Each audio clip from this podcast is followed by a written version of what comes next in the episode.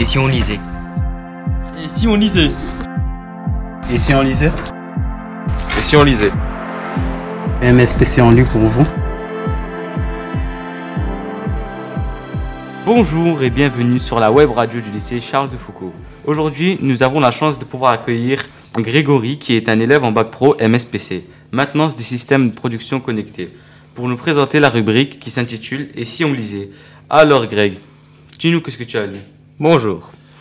Aujourd'hui, je vais vous présenter le livre L'enfant de Noé, écrit par Eric Emmanuel Schmitt.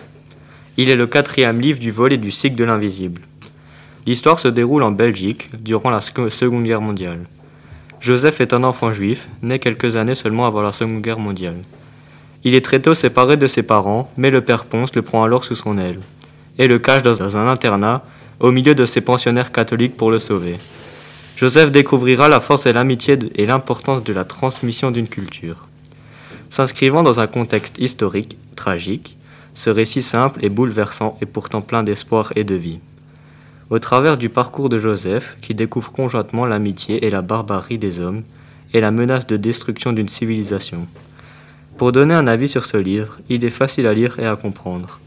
Il est écrit à la première personne, ce qui donne l'impression de faire partie de l'histoire. Je vous remercie Greg, ce livre euh, vous a plu, il avait l'air passionnant. Oui,